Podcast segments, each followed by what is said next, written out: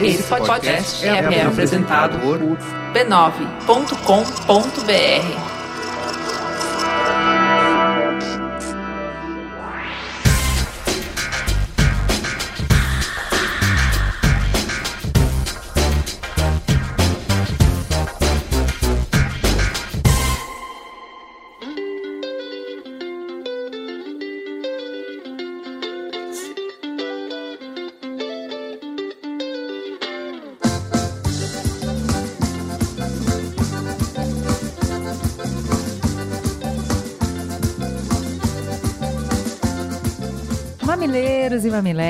o carnaval passou e a promessa de que agora o ano começa. Agora a gente engrena. Vem com a gente então questionar as notícias da última semana com respeito e empatia. Eu sou a Juva Lauer e essa folia é a Cris Vaz. Bora conversar que conversando a gente se entende. Gente, primeiro, antes de qualquer coisa, a gente precisa fazer um anúncio de utilidade pública, que é o aplicativo nativo do iPhone para podcast tá bem bugado. Muita, muita gente reclamou que estava com dificuldade de baixar o Mamilos. A nossa sugestão é que vocês baixem um aplicativo gratuito Overcast. Ele é muito melhor do que o podcast. É bem simples. Você pode aumentar a velocidade, diminuir a velocidade, melhorar a qualidade do som, enfim, ele é muito, muito melhor de qualquer maneira e não tem bugs. Caio, pensou no Mamilos? Nos surpreenda. O que, que tem para hoje? Olá, Personas Corraine aqui novamente para trazer a vocês os responsáveis por dar mais cor ao Mamilos dessa semana.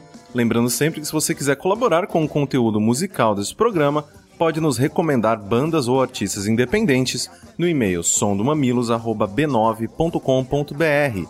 sondomamilos@b9.com.br. Hoje nós vamos ouvir as Bahias e a Cozinha Mineira. O grupo conta com duas vocalistas trans e tem como influências artistas como Gal Costa, Amy Winehouse e Ney Mato Grosso. Então fiquem aí com as Bahias e a Cozinha Mineira no som do Mamilos.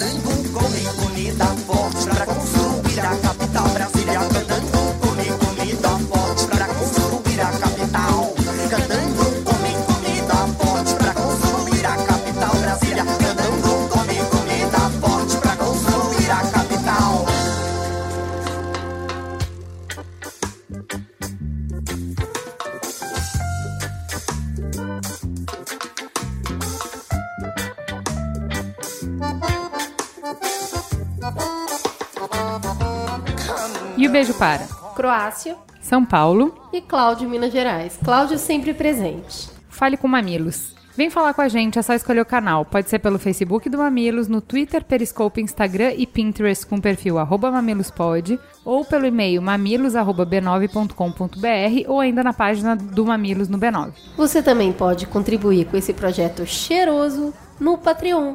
Esse dinheirinho singelo a gente usa para ajudar a divulgar, para pagar a cervejinha do Caio e para deixar a casa aqui limpinha para fazer o programa. patreon.com/mamilos.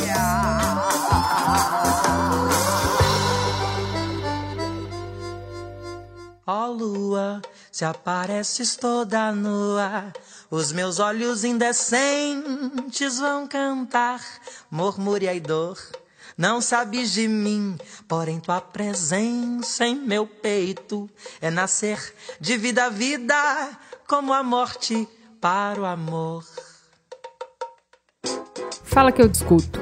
A Nilda, que é uma ouvinte de muito tempo, desde o início do programa, e que comenta em todos os podcasts do E9, mandou um e-mail super legal essa semana. Olá, esse assunto me interessa porque faz parte do meu trabalho. Sou funcionário do Judiciário e trabalho há 17 anos com execução fiscal, que é como chamamos os processos que as fazendas abrem contra quem sonega impostos. Nesse tempo todo, percebi que a maioria dos casos não é de sonegadores intencionais, que o fazem sabendo exatamente o que fazem e lesam o consumidor e o Estado. O consumidor porque cobram dele o imposto, o Estado porque não repassa esse valor cobrado. A maioria dos executados se dividem em dois grupos: os que tiveram problemas financeiros, fecharam a pequena empresa e não puderam pagar os impostos, ou os que não sabem exatamente como pagar todos os impostos, preenchem errado as guias ou pagam o imposto de forma errada. E o ICMS é o mais cruel desses impostos, pois ele é cobrado sobre ele mesmo. Sim, pagamos ICMS sobre o próprio ICMS. Antes da mudança, seu cálculo já não era para qualquer um. Agora, nem quero chegar perto das fórmulas de física quântica que devem ser necessárias para quem vende para outros estados. Ah, estava esquecendo. Os processos de execução fiscal no Tribunal de Justiça de São Paulo somam mais de 11 milhões, o que representa 57% dos processos existentes no tribunal.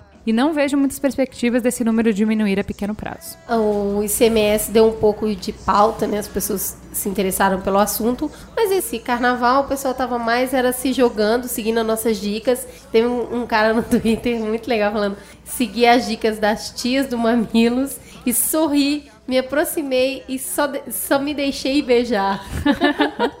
então a galera curtiu bastante aí o, o carnaval. E pouco comentário. Então, essa semana todo mundo já voltou ativa, acabou a, a, a, A o alalaô, moleza. a moleza. Bora comentar, bora conversar com a gente. Vamos então pro Trending Topics? Bora!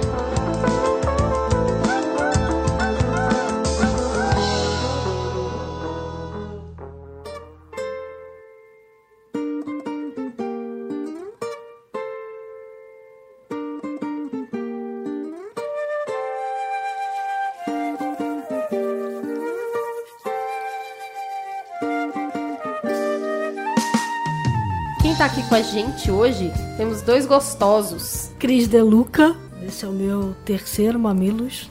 Que nada, já, já vai Já pra tem mais. mais, Cris, não, é Você já tá com mamilos pra mais de meia.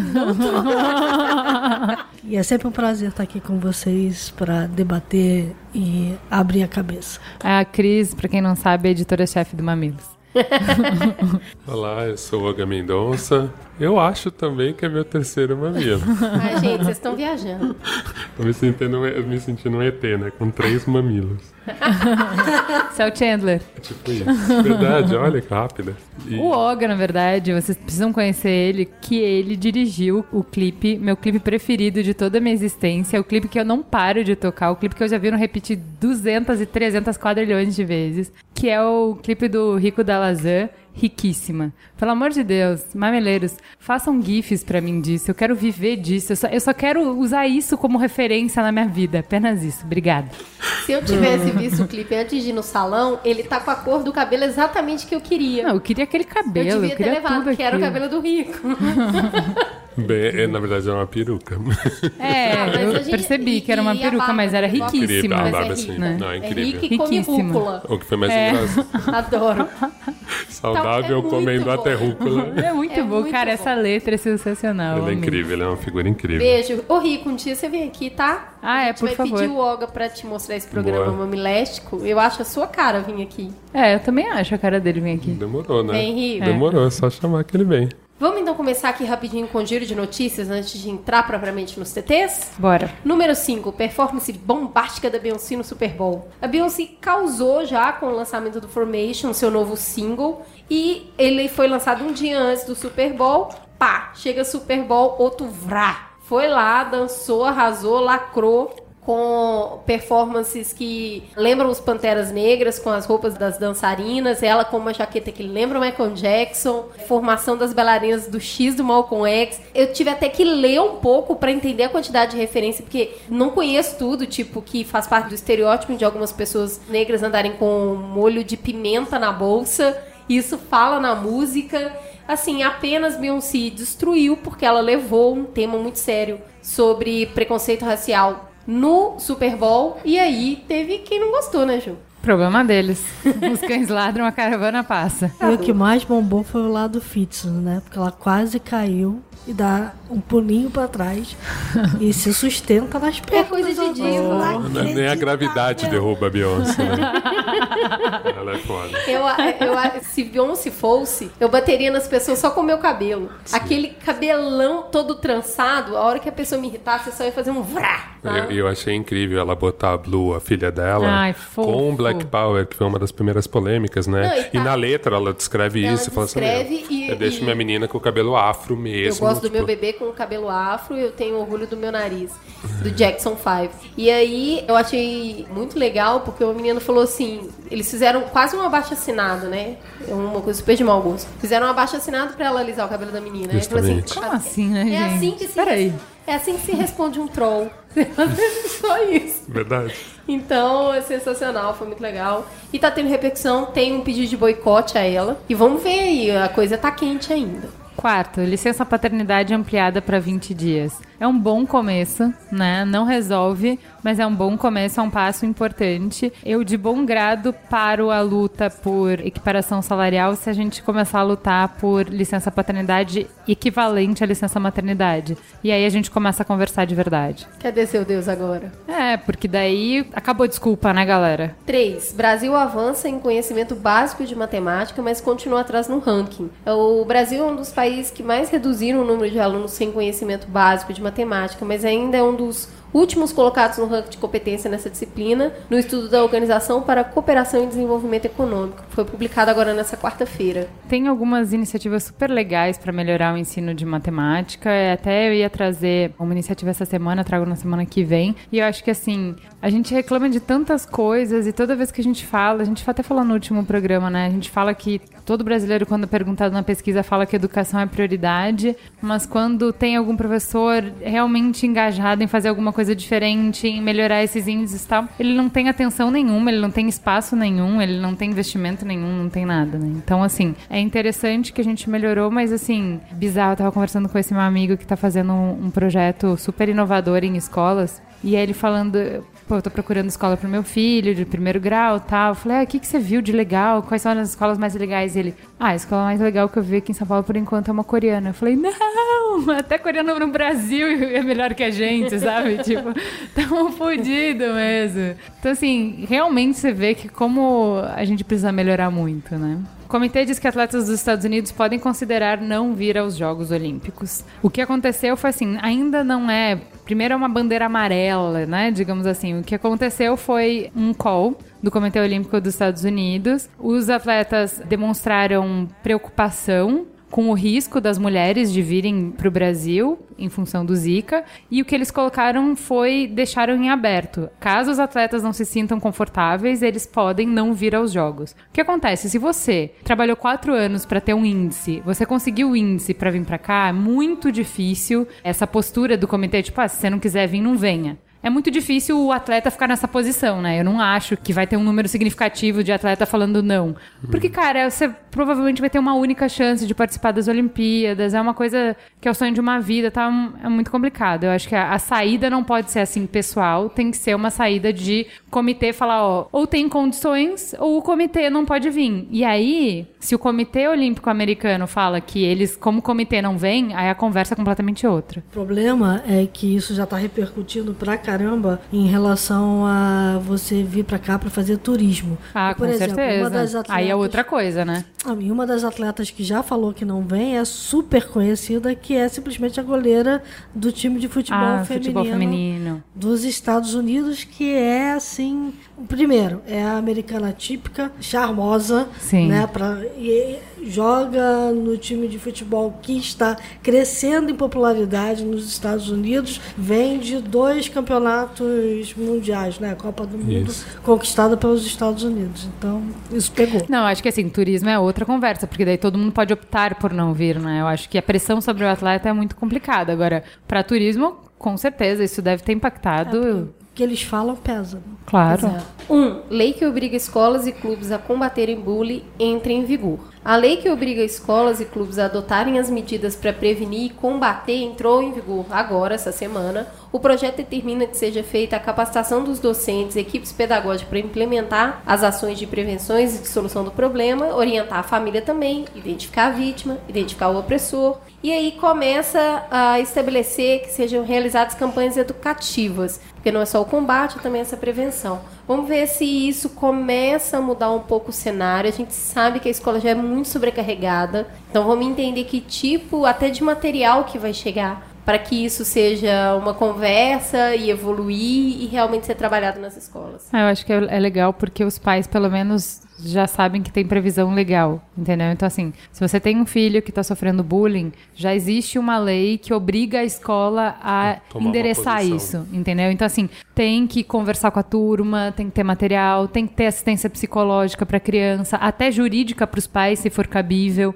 Então, eu acho mais interessante, assim, acho que a lei não resolve nada. A lei não cria nada, né? É a gente que pega a lei e faz ela valer. Então, assim, a partir de agora, isso fica a dica para todos os mabileiros aí, vocês sabem e sejam veículos dessa informação, né? Façam essa informação chegar em quem precisa para que as coisas realmente mudem. Porque só mudam quando a gente mudar. Canetada não resolve nada. Vamos então pro Trending Topics.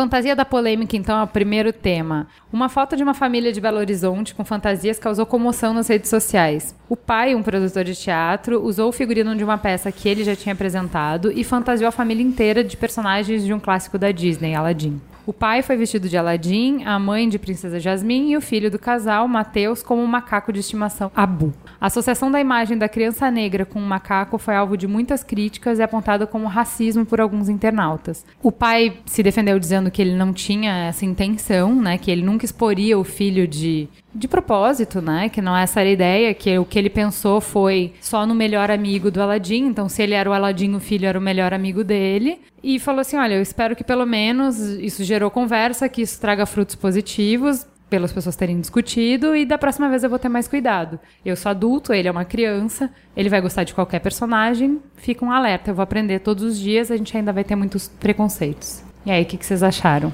Pra mim foi meio engraçado, assim, porque eu não vi na hora. Eu demorei para ver, eu tava meio num rehab de redes sociais, tava tendinite também. Então, quando eu vi, eu tive já a resposta do pai, Sim. que para mim foi positivo porque eu consegui contextualizar. Eu acho que tem coisas que têm que ficar muito claras. É uma imagem forte, qualquer pessoa negra, consciente ou não, vai se incomodar. Então, assim, teve uma situação de preconceito ali, mesmo sem querer. Agora, transformar também. Acho que as pessoas foram muito agressivas, talvez. É assim, já em condenar, que é uma coisa que acontece sempre em redes sociais. É, o tribunal das redes sociais. Então, assim, como eu consegui ver com um contexto, eu consegui dar um passo para trás e falar assim: não passarão, a gente tem que discutir isso. Eu acho que se você adotou uma criança negra, se você é pai, você vai ter que educar seu filho. Se seu filho é negro, você vai ter que educar ele para um mundo que, infelizmente, não tem democracia racial. Ele, ele vai ter que ter autoestima, vai ter que estar preparado para enfrentar coisas desse tipo. Se você é um pai que não sabe disso, você está falhando. Agora, por causa de uma falha, jogar essa família na fogueira, eu acho meio absurdo. Mas entendo que é um problema tão grave, muita gente passa por isso, que a primeira reação é essa mesma, é você responder com raiva.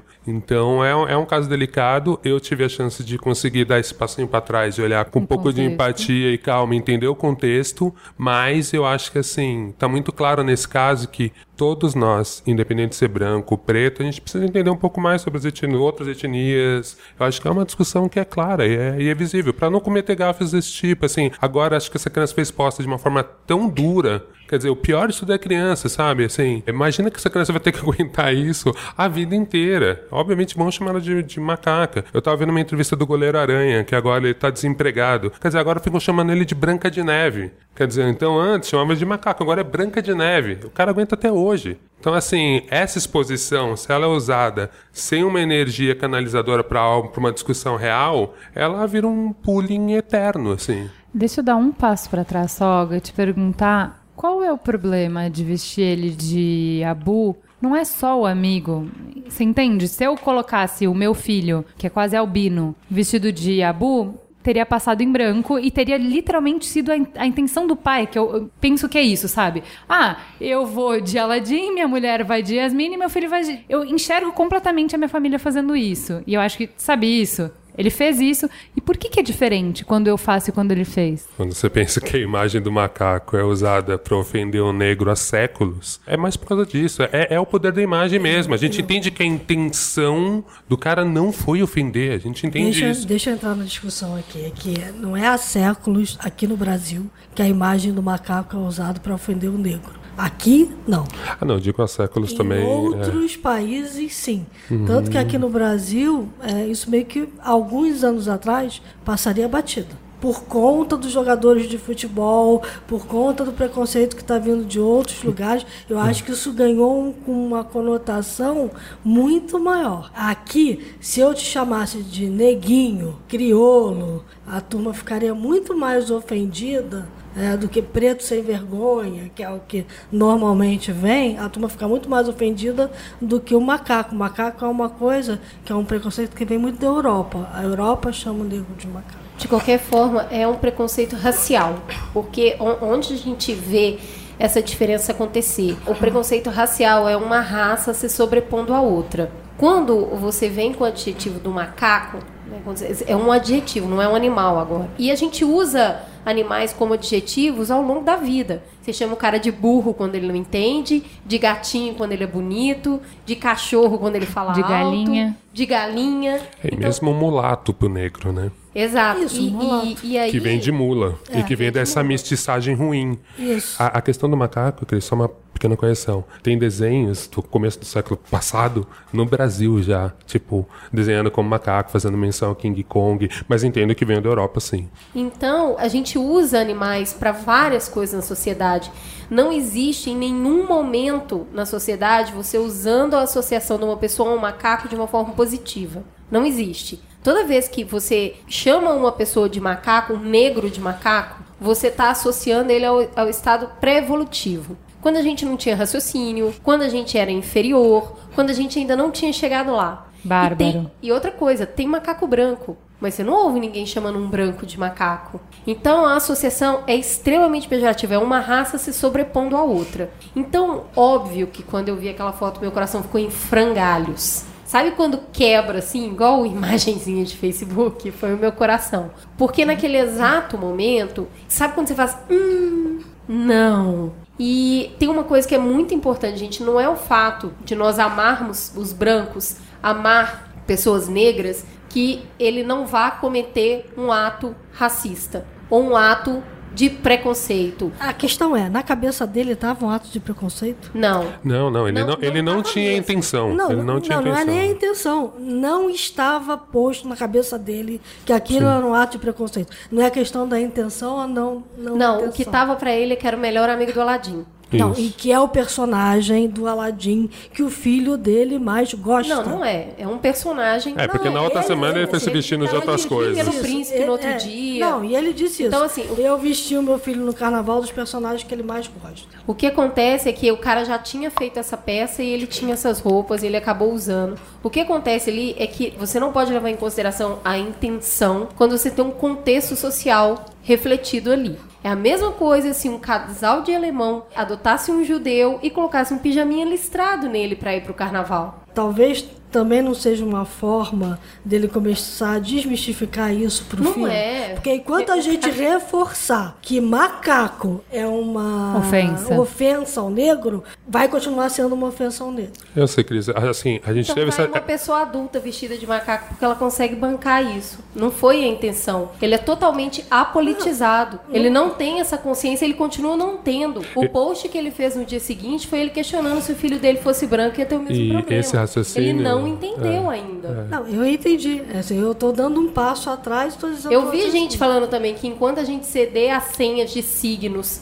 é, para as pessoas Vai a gente só reforçar, reforçar, reforçar. Concordo. Então, um adulto se vista de macaco e vá na rua e fale. isso É, Não, é o que o Daniel uma Alves fez, né? entendeu? Daniel Alves foi lá e comeu uma banana. Exato. Né? banca. Você vai me jogar uma banana, eu como a banana e tô nem aí. Para. É, mas aí, aí gerou aquela coisa, esvaziou politicamente, virou a campanha Somos Todos Macacos, que não deu em nada. Não, mas isso não é, assim, isso não é culpa dele. Não, não, não, O mas eu digo- eu digo isso, bacana. eu digo e eu isso. acho que é disso que a Cris tá falando. Exatamente, é isso que né? eu tô assim, falando. olha, Assim, eu e- não tenho, eu não, eu, não, eu não tenho medo disso. E eu acho que assim, é um pouco diferente, e daí eu, eu entendo, posso estar errada, desse exemplo do genocídio, porque assim, eu significo a banana, eu significo todas as outras coisas, mas eu não significo um pijama listrado. Não tem como. Entendeu? Eu posso fazer uma, um topzinho de pijama listrado pra sair, mas assim, sinceramente, eu acho que essas são coisas que te foram impostas e que não tem muito como você dar volta nisso. Agora, as diferenças que a gente não tem, né? Porque o racismo é apontar diferenças que não existem. As diferenças que a gente não tem, eu entendo que a Cris está querendo falar de, às vezes, o movimento afirmativo Ele é mais racista do que o movimento racista. não, ele mais reforça, põe luz nas coisas, nessas diferenças, quando a gente deveria apagar as diferenças. Só que eu entendo que existe uma transição. Né? Então, assim, Eu escuto bastante isso e já fez muito sentido para mim. Falar que, gente, mas as pessoas são iguais, por que, que a gente fica fazendo movimentos afirmativos? Eu acho assim: se você passou séculos tendo a sua autoestima e o seu valor e o seu lugar e as suas oportunidades sendo diminuídas e negadas e não alcançadas, existe um bom tempo em que antes da gente falar de igualdade, a gente primeiro tem que reforçar o valor que você tem e a sua identidade. Eu entendo isso perfeitamente. E eu entendo que nesse período de transição não cabe nenhuma lembrança do maltrato nenhuma lembrança do sofrimento. E aí e é, e é, nesse contexto que eu falo, eu não acho que a gente sempre pode achar ou que a gente deva achar que é uma solução que um menino não possa se vestir como personagem Abu. Eu não acho. Mas hoje, nesse momento, a gente tá num momento ainda que eu vi uma ouvinte do Mamilos falar que eu achei super interessante de mola esticada. esticada. Que assim, nesse momento, você tem que ser sensível ao momento, entendeu? Ao então, assim, você não vai, por exemplo, para sempre evitar falar de um filho que morreu para uma mãe. Mas naquele dia do luto tem a respeito. E a gente tá nesse momento muito tá sensível no de carne ainda, viva. acha? Acho que a gente tá na carne viva ainda. O que acontece é que até pouco tempo atrás as pessoas não tinham essa voz da rebeldia de discordância. A gente ainda tá nisso e ainda vai passar muito tempo por isso, porque essa representatividade de falar não, aqui não, é muito recente. Até há pouquíssimo tempo atrás, que é o maldito estereótipo do Mussum, que a gente ainda vai ter que aguentar muito tempo, que é, antes eu chamava de, pô, lá o Mussum, ó, chamava de macaco, de bebum, de pre... Ele não achava ruim. A gente ainda tá nesse momento. Tem muito pouco tempo que a pessoa fala, não, eu não sou isso. É eu sou justo- outra coisa. E eu não gosto de ser tratado E eu assim. não gosto de ser tratado assim. Então, o que, que acontece? E que eu vi muitas pessoas escrevendo e falando sobre isso. Toda criança negra, em algum momento da vida, nas interações que ela teve, ela foi chamada de macaco. Ela chegou em casa e ela chorou. Porque ela sabe que aquilo não é bom. Ela se sente humilhada. Então, eu escrevi um texto no Facebook que é muito do meu processo com isso, porque quando eu adotei uma, uma criança, eu e o AG, e a gente não fez distinção de cor e chegou uma criança negra, a primeira percepção que a gente tinha é da abertura da paternidade. Você está aprendendo a ser mãe, está aprendendo a ser pai. Mas logo na sequência, na, a primeira vez que a gente saiu com a Tamires, com três dias que ela estava com a gente, a primeira coisa que eu vi, ela é de criação, né? Porque ela é preta. Aquilo me deu um choque. Aquilo me transportou para outro universo e falou: peraí, eu não tô preparada para isso. E quando eu entendi que as características dela eram muito diferentes das minhas características físicas e que ela, ela vem de uma outra identidade de raça que para ela ela não é a mãe dela, ela nunca vai se enquadrar no branco. Então eu precisava criar um colchão para ela se encaixar no que ela é. E é aí que entra o estudo, é aí que entra o contexto social e é aí Então. que você entende o que você pode ou não minimamente fazer, Mas aí é- respeitando a identidade. Mas aí é o que eu vou falar para você. Pelo que eu conheço da educação que você dá para Tatá, a sua educação é sempre reafirmando que ela pode sim. Ela é uma pessoa como qualquer outra pessoa no mundo. E se vier o preconceito, ela tem que olhar para aquele preconceito e desfazer o preconceito. Talvez este pai, daqui a algum tempo, tenha dado a maior lição para o filho dele do que não é o preconceito. Eu discordo de você pelo seguinte: se amanhã ele for chamado de macaco na escola e ele vai entender que isso é humilhante, ele chegar em casa e falar: pai, me chamaram de macaco na escola, eu tô arrasado. Mas só vai ser humilhante para ele se ele se sentir humilhado, Cris. Eu não, A associação muito, é eu- ruim. Eu acho isso muito complicado entender dessa forma. Não é só se ele se sentir humilhado. N- ni- As pessoas não te ofendem só falando verdades, elas te ofendem falando mentiras também. Não, e, e o pior de tudo é que ainda vão usar a associação for foto. Tá bom, é que vão, talvez- vão usar talvez- a foto, quer dizer, esse menino tá marcado pra vida inteira, assim. Eu acho que o pai pode se transformar numa coisa positiva sim. Agora ele se informando, eu acho que sim. Não, eu acho Óbvio que ele pode, mas assim, certeza. esse, esse primeiro passo de você tentar tirar o significado das coisas, eu acho ele tão mais complicado do que você fortalecer a autoestima dessa criança. Eu acho que E vendo. trazer que reforcem a cultura negra dela e para ela entender o espaço de representatividade positiva que ela tem. Sim. Então não vai pro caminho mais difícil com uma criança tão pequenininha. Vai pro caminho do Mas bem. por que, que esse é o caminho mais difícil? Talvez não Porque seja. você vai querer que uma criança desconstrua alguma coisa que um adulto não consegue Mas se não desconstruir. começar por eles, não vai acontecer. Não, A gente desculpa, é uma sempre exposição muito cruel. Muito cruel. É, eu acho que é você jogar um na fogueira, assim. Então, aí você vai jogando uns 15 na fogueira e É, quem tá sabe muito uma hora vai claro. mudar. Eu queria só que a Cris falasse, já que ela começou a falar da história da adoção dela, que eu achei uma coisa muito interessante, que assim, eu entendo a, a maior ignorância desse pai foi de ser cego por uma questão do filho dele, porque assim, quando você ama e você não vê diferença e não vê. Ele tratou o filho dele como filho dele. Lógico. Ele não Ele entendeu ignorou o contexto. contexto. E aí eu achei bonito que a Cris escreveu que assim, se você tá adotando, você precisa se preparar para esse contexto. Eu acho que você podia falar um pouco sobre isso. Então- o que que é se preparar para esse contexto e por que, que isso é importante? É que quando você precisa. E eu até citei o Longe da Árvore, que é um livro que a gente sempre cita aqui, que ele fala justamente dos obstáculos e da corrida que é para um pai criar um filho com características muito diferentes da sua. Então, o pai é heterossexual e tem um filho transgênero. Ele é obrigado a desconstruir tudo de sexualidade, entender tudo novo. Um pai que tem uma inteligência normal e tem um filho superdotado. Ele tem que aprender a lidar com um universo muito diferente. Quando você é não negro e adota uma criança negra, você precisa entender o contexto de vida dela. Você precisa entender o que, que a identidade negra traz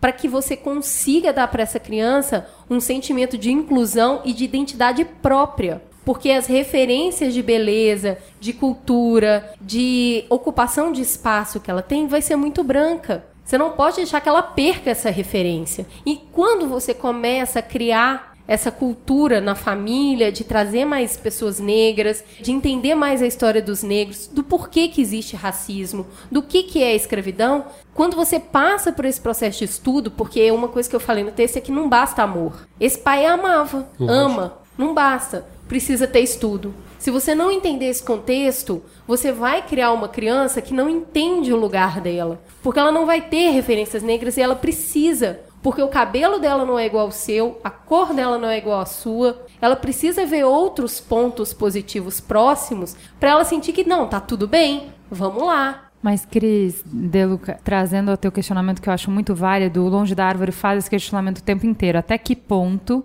você entender, você não está reforçando essas diferenças ao invés de diminuir essas diferenças? Porque ela, eu vou dar um exemplo para sair da questão da negritude, que é o exemplo do surdo. Então você tem o tempo inteiro essa tensão entre o pai que fala, bom, então vamos abraçar isso e vai já direto para a comunidade surda, então o filho já fala só na linguagem de sinais e tal, e aí ele fica muito feliz, mas num grupo muito pequeno, e os pais que vão para o outro extremo e querem que os filhos aprendam a falar, a ler lábios, fazer leitura labial e consigam falar para se comunicar com todo mundo. E os pais que ficam no meio do caminho que, tipo, entendem que o filho tem uma necessidade, então dão um senso de comunidade, um lugar onde ele se encaixa, mas também preparam para o mundo e Isso. então É, é, Uma coisa não exclui, Não exclui a outra, eu Você entendo. pode fazer tudo que a Cris está falando Sim. e deve fazer e tem que fazer, sendo que do outro lado você tem que mostrar que o contexto não pode ser tão pesado para ele assim. Se ele não conseguir começar a quebrar o contexto, Sim. a gente não vai quebrar o contexto nunca. A gente todos nós, né? o Pra todos nós. A vida inteira. a gente está É, é, reforçando é, um eu- erro, né? mundo. Eu, É. eu entendo seu ponto, Cris. Eu concordo contigo. Só acho que, assim, primeiro a gente tem que reforçar a autoestima desse menino. Tem que reforçar, Sim, tem que crescer sim. forte. Se o pai não sabia, pra mim esse é o erro. Se o pai desconhecia ou ignorava o racismo, esse é o erro. Entendo, é por isso que eu, foi a minha primeira fala, né? Eu acho que as pessoas agiram com um peso muito grande, porque a imagem é muito forte. Acho que as pessoas precisavam ter, que nem eu tive, me chegou pela resposta do pai. Eu acho que ele até respondeu bem. Eu não acho que ele errou na resposta.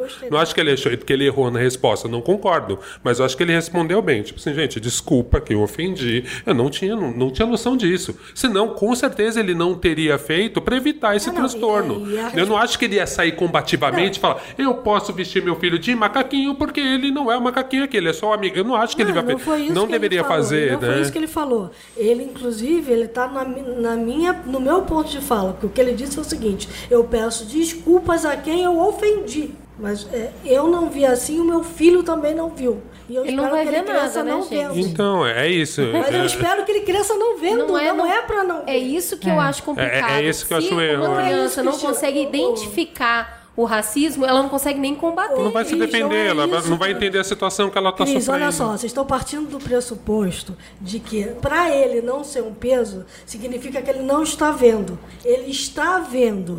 Só que ele precisa começar a tirar o peso do que ele está vendo. O que as pessoas fizeram foi colocar um peso exacerbado na imagem. É, eu entendo. Se você, opinião. se você vê Sim. sem contexto, eu entendo a pessoa botar um peso, porque a gente já viu muitos absurdos. Eu tava em casa. Não, Muita gente Eu, eu, eu, eu não tava no bloco, aí eu tava ouvindo aquela música. Se o seu cabelo não pega mulata. Essa música é racista, todo mundo já sabe. Tudo bem, no Brasil era. O Monteiro Lobato era eugenista. Tudo bem, a gente entende. Mas hoje em dia, um bloco totalmente branco na Pompeia precisa cantar essa música? Pra mim, me ofende. Agora, eu sou um cara fortalecido, eu entendo o contexto, consigo entender. É uma música antiga. Infelizmente, tem gente que não entende que isso é ofensivo para uma boa parte da população. Eu consigo entender isso. Mas eu fico pensando, se o pai não conseguir ter essa dosezinha de maldade de falar, é, as pessoas podem entender mal, esse cara tá sendo muito ingênuo e vai criar um filho ingênuo, que vai sofrer muito porque é ingênuo. Então, meu ponto maior é esse, assim. Eu não acho que ele vestiu o filho de macaco, porque o tempo todo ele diz pro filho dele que isto não é problema. Sim, é a mesma coisa do Isso da marcha das dizer- vadias. Pode me chamar de vadia e eu vou inclusive sem blusa. Isso. Entendeu? Aqui é marcha das vadias. Isso é problema pra você, pra mim aqui não é. Não é. Isso não é problema. Pra mim não é. Pode me chamar de vadia. E pra você, na sua cabeça, continua sendo. Você tá colocando todo o peso nisso. Pra mim não é. É a mesma coisa da torcida do Corinthians falar: o quê? Sou maloqueiro, sofredor, graças a Deus. Entendeu? Porque o que ele vai falar, isso sempre foi um xingamento. A partir do momento que eu falo, pra mim não, Não é. pra- na sua cabeça é. De. Quando você chama o corintiano de maloqueiro, é um xingamento. Mas não pra ele. Eu sei, gente, mas eu, eu acho muito Eu cruel esse concordo, sistema e eu de. entendo muito esse ponto. O que eu não entendo, o que eu não concordo, é que a gente deva usar esse tipo de situação e esperar que ela desconstrua alguma coisa porque tem uma criança envolvida. Se fosse um adulto, eu entendo perfeitamente, igual é a marcha da vadia, igual é uma série de coisas. Quando é uma criança, não. Aquilo vai se virar contra ela, aquilo é prejudicial e ela precisa entender o contexto para ela saber se defender e saber se Não, posicionar. até ter opção se ela quer participar disso. Que pra mim esse é o pior, assim, sabe? A criança não teve opção. Realmente a criança queria botar a roupa do personagem, porque ela não tem maldade, porque ela é uma Não, criança. provavelmente ela gosta. É, e eu Ela acho isso gosta, assim, tranquilo. não tem nada de errado em ela gostar, igual tem o Botas da Dora Aventureira e tem Tá, outros deixa eu, personagens. deixa, eu, deixa eu problematizar de é novo, porque é, é um vai negócio que eu te falei. Vamos lá. Por exemplo, o meu filho, da mesma maneira que o filho dele não vê raça, porque ele é pequeno demais, então isso não foi construído na cabeça dele, o meu filho não entende diferença de gênero ainda. Ele é muito pequeno pra isso. Então, pro meu filho, a Nina ganhou uma bolsinha douradinha, pequenininha. Ela tava desfilando com a bolsinha, ele adorou, ele quis pegar. E a minha mãe disse: Não pode. Isso é coisa de menina. O que, que ele fez? Correu, encheu de carrinho e disse: Pronto, agora é de menino. Tá? Entendemos o contexto. Se eu, como mãe, deixo o meu filho sair na rua de bolsinha, você tá dizendo que eu tô expondo meu filho? Que eu não deveria fazer isso? Porque todo mundo vai chamar ele de bichinha? Porque todo mundo vai dizer que ele é viado, que ele vai ser viado? Não, eu é acho- eu isso? acho que já é um- eu tô expondo meu filho porque é isso que Eu você tá acho que o exemplo é diferente. Você já sabe o que, que é. Você sabe. Aí é, aí é uma decisão sua. Você você está fazendo, talvez seu filho debata isso com você no futuro. Talvez não, porque ele vai ser criado num ambiente que isso não é um grande problema. Mas é Agora, igual, é mas o mesma pai não coisa. sabia do contexto ele racial. O pai não tinha consciência nenhuma que isso poderia ser ofensivo. Você tem noção que seu filho vai ser Entendi. exposto. Que o pai se- não tinha. Para mim, o para mim, o maior questionamento, para mim, o que me pega mais nessa discussão é, eu acho desproporcional as pessoas condenarem, como foi o caso da Madonna, quando tava o filho dela negro fazendo massagem no pé, a galera saiu dando porrada. Tipo, é isso. Fazendo o, o negro disse, ah, nos Estados Unidos isso aí foi muito pior. Muito pior, porque a galera tá- tá- vive uma tensão até hoje muito, muito grave, como é no Brasil, só que lá o negro é muito empoderado, num nível talvez um pouco maior, e lá não passa mesmo. Né? Agora, assim, aqui no Brasil, eu acho que tem, pra mim, assim, o pior é o pai não saber. Se o pai soubesse, eu entendo. E ao mesmo tempo que é o pior, é onde eu dou um ponto pra ele. Eu falo, gente, calma. Ele não fez uma atitude de preconceito querendo agredir. Tá, mas vamos, volta no meu fora. exemplo. Eu não Então, estou pra mim- é agredindo mim você- ninguém. Tipo, então- meu filho está saindo com uma bolsa porque não tem problema, gente. Não tem Não, problema. mas aí você vai fazer Você, isso de você forma entendeu? Você, consciente. você vai conseguir discutir isso com Não, as mas pessoas, vou- você mas vai conseguir proteger ele. pintada na Mas, aula. mas continua o que você tá falando. Eu tô expondo meu filho, porque a cabeça das pessoas é retrógrada. O problema tá na cabeça das pessoas e não em mim. É o que a Cris tá falando. A cabeça das Ju, pessoas Ju, é mas racismo. você Não, a- a sabe, situação Ju. não tinha. Ju, você sabe, você sabe como proteger. Você pode falar pra ele que, ó, você responde pra esse cara isso daqui, ó. Que é isso, isso, isso, isso. Agora esse menino vai responder? Eu aprendi em casa. Eu aprendi em casa. Quando me chamavam de macaco, quando chamavam, dá um soco na cara dele. Todo mundo é igual. Na, na minha, minha família é muito miscigenada. Minha avó é negra, o último tom negra. Não dá pra falar que ela é moreninha. Da África. E minha avó é espanhol. E aí teve filhos de todos, 16 filhos. E nisso saiu minha mãe. Então minha família é muito miscigenada. Essa discussão nunca foi uma discussão muito profunda na minha casa. Eu só tive essa discussão quando eu sofri o primeiro preconceito. Foi o pai de uma namoradinha minha, que o irmãozinho dela, bem pequenininho, de 4 anos, chegou pra mim, tinha 16 anos. Chegou pra mim e o menininho falou, eu irritando ele, ele chegou e falou assim: Meu pai não quer ter um neto preto. A partir daí eu entrei em parafuso.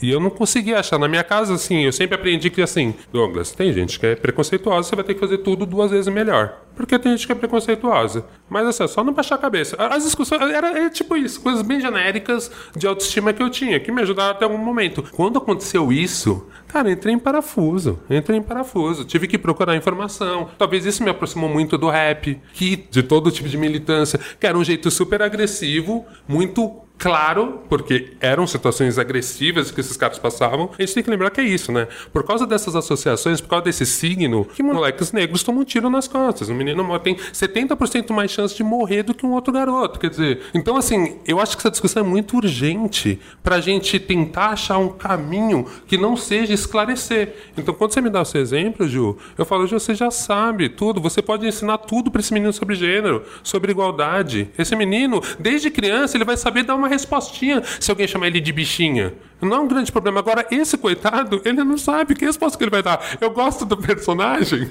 ele vai apanhar na escola do mesmo jeito. As crianças são cruéis. E aí esse menino, coitado, ele tá indefeso. Eu concordo com a Cris é, no sentido que, tipo assim, tem um lado positivo nessa discussão. Agora esse menino vai crescer, a, talvez, e os pais parecem ser espertos. Então acho que assim, esse menino vai crescer talvez até mais empoderado que outros meninos, se ele for direcionado pro caminho certo. Agora é, é o que a gente vai Agora tentar o pai entender. tem tudo pra direcionar ele pro caminho certo. Desde que ele realmente entenda que ele vai precisar entender melhor a identidade É, empoderar esse dele. menino. Empoderar Então, esse menino. Eu queria só que você falasse um pouquinho, Olga, que essa- falando sobre isso essa semana para eu entender, você fez uma distinção super legal que nunca tinham me explicado sobre racismo e preconceito, Sim. que eu achei muito boa, porque assim, como que você pode falar que esse pai é racista? Se- gente, se ele fosse racista, se ele achasse que a raça negra é inferior ou que os negros têm menos capacidade ou qualquer, de qualquer maneira Ele não teria existe uma adotado diferença, um ele não negro teria adotado família um negro. dele, é Então, lógico. Ponto um, ele não é racista, mas isso não quer dizer que ele não possa ser preconceituoso ou ter atitudes preconceituosas ou reforçar algum tipo de O preconceito. Justamente. E eu acho que você podia falar um pouco melhor sobre assim, isso. tem uma distinção muito clara nisso, né? O racismo, como a Cris já tinha definido, eu vou definir bem rapidamente, ele é justamente quando uma raça se sobrepõe a outra. Então, partindo no princípio que não teve navio branqueiro voltando da África, nunca o branco foi subjugado por um negro, né, pela raça. Digo a raça, nem digo casos isolados. É muito complicado a gente falar de racismo reverso ou se falar assim, ah, os negros são mais racistas do que os brancos. Não, não dá. Os negros podem ser preconceituosos. Isso sim. Se um cara branco for pra Zâmbia e ele cair numa tribo no interior da Zâmbia, claramente pode ser que ele sofra uma situação de preconceito e de discriminação racial. Sim, porque ele é diferente. Agora, ele nunca vai sofrer um racismo. Racismo não tem jeito. Se você não é aquela raça que foi julgada, você não vai opressão. passar. Então, assim, muitas vezes tem essa discussão quando você discute Não alguém... de indivíduo, né? que- Opressão não de indivíduo, mas de uma raça inteira. É isso. Justamente. Então, Você assim- pode sofrer preconceito como branco, como qualquer coisa, como mulher, como qualquer coisa, como nerd. Você pode sofrer E- preconceito, e- e mas aí- não racismo. E aí acontece essas coisas que é um pouco do exemplo que a gente, que a gente discutiu, que tem o racismo estrutural, que é o problema no Brasil. É esse racismo que está tão dentro da nossa estrutura, que é isso, sabe? Se eu, sei lá, um dia desses, eu estava na CIA e uma menina pediu, me perguntou um preço de uma coisa. Sim. Eu já passei por isso inúmeras vezes. Ok, eu não vou ficar ofendido. Assim, eu entendo que as pessoas da CA, elas têm um uniforme preto. Eu não tava vestido de preto. Mas eu não vou ficar profundamente ofendido. Mas eu entendo que esse é racismo estrutural. A mulher olhou pra mim e falou: Ai, desculpa, você não trabalha com a vida. Eu falei assim: Eu não trabalho aqui, senhora, mas você quer que eu veja pra você? Eu acho que ela não conseguiu enxergar a etiqueta. Aí ela ficou super sem graça. Eu falei: Não, eu posso ler pra senhora. Tipo, não precisa trabalhar aqui pra ler. Ainda deu essa pontadinha e ela ficou super sem graça. Mas assim, é um racismo estrutural. A pessoa espera que um funcionário na loja seja negro. E às vezes negros fazem isso. Quando um policial negro me para, para Exato. presumindo que porque eu tenho dreadlock eu fumo maconha, se eu fumasse também não teria um problema, mas enfim, eu não fumo. Mas assim, ele tá cometendo esse racismo estrutural. E aí que eu acho que os signos, significados são muito importantes ser combatidos. Porque a gente vive nessa sociedade que tem racismo estrutural. Aí eu entendo que você tá, assim, a Cris estava propondo um outro jeito de luta, que eu acho que pode ser junto. Mas eu assim, mas eu acho que a gente não pode deixar de tentar todos os métodos. Porque assim, realmente tá sendo muito grave. Então assim, eu vi a discussão do Neymar com o lance da, da polêmica da banana. Agora ele vem com outra hashtag que é o sangue é vermelho. Quer dizer, o brasileiro tem essa coisa do não confronto. É Por isso, assim, eu fico muito feliz de você estar aqui hoje. E você, mesmo aqui com duas pessoas, você fala assim: gente, calma aí, eu tenho meu ponto de vista, meu ponto de vista é um pouco diferente de vocês. Porque a gente faz essa discussão. E, e, assim, obviamente, não é em tudo que a gente vai concordar ou discordar, mas assim, o que a gente mais precisa é disso. não uma hashtag que simplifica e fala: somos todos iguais, não tem problema. problema. Aqui. Às vezes o negro é mais racista do que o branco, não é em relação ao, ao negro com o branco, é ao negro com ele mesmo. Ele reforça o tempo inteiro.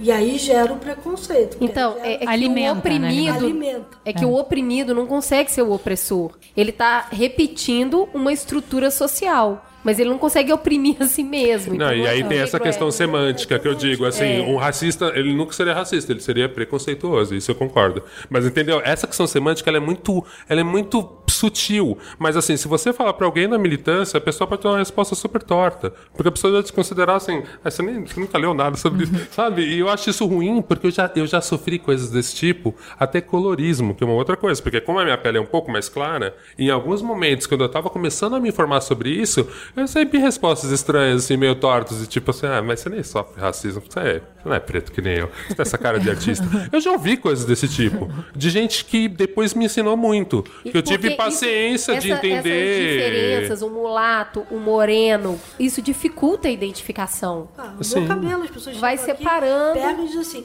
é fininho. Ué, gente, É, Dificulta a É, identificação. então. Não, e, e teve coisa assim, tem uma história que eu conto, eu vou contar rapidinho, gente, senão a gente vai ser só um programa de um tema. Não, a gente Tá, sabe. tá. É, tem uma história que eu conto, o Peu uma vez me entrevistou, eu contei essa história, e eu lembro que eu tava no primeiro ano colegial, um menino me chamou de preto. Um amigo meu branco, mais alto, repetente, foi lá e socou o menino e falou, ele é moreno. E é aqueles momentos que você fica assim, velho, eu, queria, agradeço, eu eu te deveria bater nos dois. E eu acho que no Brasil tem essa questão. E qualquer país que teve a diáspora tem essa questão, né? Nos Estados Unidos é menos, né? O cara entende que ele é negro e pronto, é filho de negro. Agora aqui a gente tem essas sutilezas. Eu queria, antes de fechar, falar que assim. Eu acho muito interessante o que você falou sobre o racismo estrutural, que é a mesma coisa que a gente fala de machismo estrutural, que é você cresceu com um monte de coisas naturalizadas. Então, assim, mesmo que você não acredite que outras raças são piores do que a sua, mesmo que você não acredite que uma mulher é menos capaz do que um homem, todos os dias você reproduz coisas sem pensar. Então é, é- é nesse ponto que assim, esse pai pode não ser racista, ele não acredita Ele que uma é raça é pior do que a outra, mas ele pode reforçar preconceitos, preconceitos que vão fazer o filho dele sofrer. Então, é nesse ponto assim, a gente não pode se fechar para as críticas e ser simplista, de tipo assim, não, só um pouquinho. Eu tenho um podcast chamado Mamilos. Você vai dizer que eu fui machista? Sim, Ju. Agora, há dois minutos atrás. E assim, é escutar e desconstruir. É por quê? Então como? Assim, a gente tá num processo de aprendizado, então todo mundo tá errando esse tempo inteiro, entendeu? Então assim, eu acho que essa sandáliazinha da humildade, ao mesmo tempo, nos tira do Olimpo de achar que a gente não tá errando e nos tira essa metralhadora de mirar na cara das pessoas que estão cometendo erros, porque assim, ninguém é perfeito. Ninguém, e ninguém tá fazendo tudo certo, e não tem uma pessoa que tá com manual pra poder distribuir faixinhas de, sabe, Miss feminista, Miss movimento negro, não Existem tem, informações entendeu? que você colhe durante a vida, né, gente? É, então É, assim, o que- tenha paciência com as pessoas nos diferentes estágios de desenvolvimento que elas têm. Assim, é sacal a internet crucificando buscando a próxima pessoa pra crucificar. É Que pode ser você amanhã. É, é sacar, assim. Porque todo mundo pode cometer aqui, um né? erro. Acontece o tempo inteiro. o resumo dessa ópera, e eu entendo as pessoas que gritaram, não as que pediram o lançamento da família, isso não tem nenhum, nenhuma explicação. Mas eu entendo o grito. E eu acho que o grito foi para foi um grito de alerta gigante. As pessoas que escreveram textos conscientes, que se reportaram aos pais falando: "Vocês precisam estudar. Vocês fizeram uma puta de uma merda. Por mais que você ame essa criança, você tá prejudicando ela. Olha aqui. Então eu acho que essa onda gigante que veio, ela é muito necessária. Tirando o ultra extremo, e é claro, a criança acabou ficando muito exposta nessa situação toda. A máxima disso, gente, é busque conhecimento. Entenda o contexto. Entenda que você precisa criar uma criança que precisa ter autoestima, que precisa saber se defender, que precisa entender os signos. E você só vai conseguir fazer isso se você entender. Se você estiver do lado dela. Se você souber mostrar uma cultura que ela não vai ter acesso, por exemplo, na escola. Porque na escola não vão se estudar zumbi dos palmares, ela não vai ouvir Nina Simone, ela não vai ouvir Cartola, ela não vai ouvir uma série de coisas da cultura negra que, que reforça o valor da cultura negra na construção da cultura brasileira. Cara, quem tem que fazer isso é você. É você.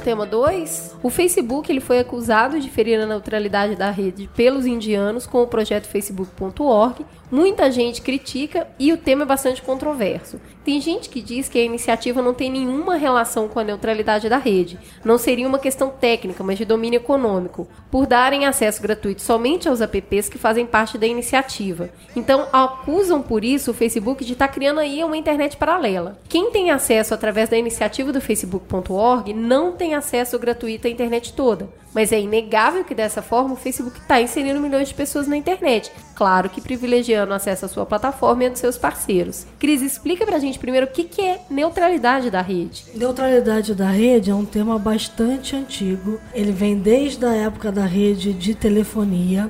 É, A ideia é que todo o tráfego de uma rede ele tem que ser tratado de forma igualitária. Você não pode discriminar o tráfego da rede nem por questões políticas, nem por questões econômicas.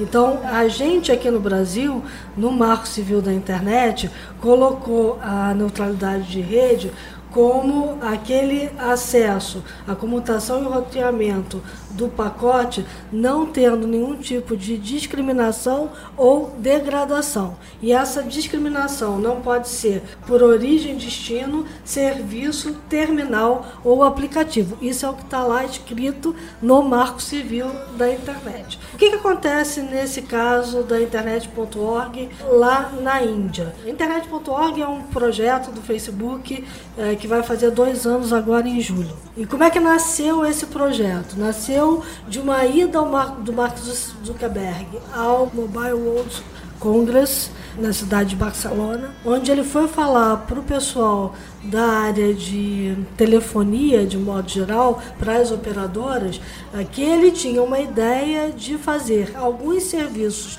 gratuitos para tentar levar um, incluir o maior número possível de pessoas na internet através desses serviços gratuitos, porque a partir daí, tomando conhecimento desses serviços e de tudo que a rede seria capaz de fazer, essas pessoas naturalmente comprariam pacotes de dados e continuariam navegando na internet. Então ele foi lá tentar seduzir as operadoras com o princípio de que, em vez de você cobrar caro por um acesso e excluir um monte de gente, você não bota um monte de gente para dentro, trazendo um chamariz gratuito, meio que efeito Coca-Cola, né? Você deve ter lido lá na propaganda e marketing, quando a Coca-Cola nasceu, ela distribuiu Coca-Cola de graça para todo mundo. Não tem novidade aí, né? Exatamente, depois começou a cobrar. Então, um pouco da ideia dele era isso. Por quê? Porque ele viu que o Facebook estava chegando num teto, a maior parte das pessoas que podia pagar já estava dentro da rede, e para ele, quanto mais gente dentro do serviço dele, melhor, porque ele hoje se remunera através de propaganda, através de venda de dado pessoal, através de um monte de outras questões que não a cobrança pelo uso do Facebook. Então, se o Facebook você não paga para entrar, por que, que você não pode fazer a mesma coisa com outros serviços? E aí ele foi tentar seduzir operadoras e governos para dizer o seguinte: olha, todos os serviços que têm algum tipo de utilidade pública, então, Wikipedia, é, o acesso aos órgãos de governo, tudo isso podia estar dentro do é, internet.org e ter acesso gratuito que as operadoras, teoricamente, estão bancando para levar um número maior de pessoas lá para dentro. Essa é a ideia, tá? Quais foram as críticas? O Mark Zuckerberg está criando uma internet dos pobres. É bem parecido com a questão que a gente estava discutindo antes. Então, assim, nessa internet dos pobres, esses caras só vão navegar ali dentro, vão conhecer apenas aquela internet e vão continuar não pagando porque eles não têm como comprar o pacote de dados. Além disso, os governos que cederem a essa iniciativa podem se sentir desobrigados de fazer a inclusão digital da população, porque afinal de contas ela já tem acesso a uma série de produtos e serviços que estão sendo oferecidos pelo Facebook. Por que, que por trás disso tudo tem a questão da neutralidade de rede? Porque para alguns defensores da neutralidade e da livre iniciativa na internet, das liberdades na internet, é, há aí uma questão de discriminação por conteúdo. Então, assim, você só acessa de graça quem é parceiro da iniciativa que está dentro Sim. do aplicativo. Porque o que, que aconteceu? Quando o Mark Zuckerberg foi para a Índia e falou tudo isso lá, e disse que ia lançar o internet.org lá, o internet.org tinha dois pilares. O pilar de levar a internet para todo mundo através de uma rede que o Facebook ia instalar, e o pilar desse aplicativo que tinha todas as aplicações gratuitas dentro. É, o que, que ele fez? Ele, quando o pessoal na Índia começou a reclamar e foram os primeiros a botar o dedo na ferida, dizer isso fere a neutralidade de rede, lá no entender deles, o Facebook separou as duas coisas continuou mantendo o projeto internet.org como um projeto de inclusão digital de levar a infraestrutura de rede e separou o aplicativo e deu o nome a ele de Facebook Free. O que, que a Índia fez? A, a Índia disse o seguinte: olha, é proibido aqui preços diferenciados para provedores de serviços internet que descriminalizam o conteúdo. Isso foi o que ela disse. Tá, mas que, assim, é proibido do tipo. Eu entendo ser proibido assim, ah, você não pode fazer pacote 10 reais você acessa o UOL e se você fizer por 100 reais você acessa a internet inteira. Exatamente. Não pode ter uma internet de 10 reais que só dá acesso ao feudo A ou feudo B. Exatamente. Mas de graça, é se você quiser tá... de graça, você não pode dar? Mas é isso que ele está falando. O de graça criou o feudo. É o mesmo que você cobrar 10 reais. Você está criando essa discriminação. Do ponto de vista. Tá, mas é como você está falando, tem uma pessoa morrendo de fome. Aí você vai dar pão, você vai falar, mas pão nutritivo? Não acredito que você vai dar pão. Galera, eles estavam morrendo de fome. Lembrando que ela não estava na internet, era ou. Pois é, mas aí. É melhor zero internet ou alguma internet? Esse. Desculpa, é eu tô sendo ignorante aqui, eu nunca não, pensei sobre este, isso, eu não sei. Este é o argumento do Mark Zuckerberg. O Mark Zuckerberg, quando defende, ele diz assim: mas não é melhor uma pouca internet do que nenhuma internet? E aí a galera toda diz assim: não, alô, você precisa dar internet, você precisa brigar para levar internet gratuita a todo mundo. Não, quando eu puder dar cesta básica, darei cesta básica. Mas, mas assim, é, eu vou, eu vou é lutar para que as pessoas fiquem com fome, porque não quero que deem pão, tem que então, dar só cesta básica. A não minha pergunta nesse sentido é a seguinte: ele restringe por uma questão técnica ou ele restringe por uma questão econômica? Porque se ele tem a cesta inteira para entregar e tá entregando só o pão, ah, é, sacanagem. é osso. Como que é isso? Aí é que está a grande questão. Então vamos separar a discussão entre discussão técnica e discussão é, econômica, tá. comercial. Então vamos lá. Tem uma galera inteira na internet, inclusive algumas pessoas do Comitê Gestor da Internet aqui no Brasil, que defende que neutralidade de rede não tem nada a ver do ponto de vista econômico. É uma questão técnica, diz puramente a camada da rede lá da internet, do que está trafegando e do que não está trafegando. Então, por exemplo, quando a Comcast resolveu fazer lá a via rápida para o Netflix passar mais rápido, essa discussão se estabeleceu nos Estados Unidos. É uma quebra uhum. de neutralidade de rede ou não é uma quebra de neutralidade de rede? Eu posso dar a Netflix uma rede rápida para ele passar com o conteúdo dele e oferecer um melhor serviço ou não posso? Algumas pessoas que defendem a neutralidade de rede técnica dizem assim: pode, isso é uma questão comercial. O que o Netflix não pode, nem a Comcast pode, é cobrar dois usuários um preço diferente porque eles estão usando a via rápida. Agora, a Netflix usar uma via rápida? Pode. Qual é a questão é, que se impõe aí? Da mesma forma que o Netflix pode, é, aquele pacote que a Comcast fez para o Netflix, ela tem que oferecer nas mesmas condições ah, para para o concorrente do Netflix. Tá, e aí entra uma questão econômica. Ah. É uma questão de isonomia. Se eu estou te dando um tratamento diferenciado, esse tratamento diferenciado tem que ser igual a todas as outras uhum. pessoas que estão aqui. Então vamos trazer o internet.org para o Brasil. Como começou aqui há dois anos atrás? Através do serviço gratuito do Facebook oferecido por algumas operadoras. Então você tem, até hoje você tem a Claro, você tem a TIM não cobrando pelo tráfego de dados de quem acessa o Facebook. Então você tinha um pacote de telefonia e dentro desse seu pacote de telefonia você pode até hoje acessar o Facebook de graça. Naquela época era o pacote de telefonia. Aí é que veio a confusão.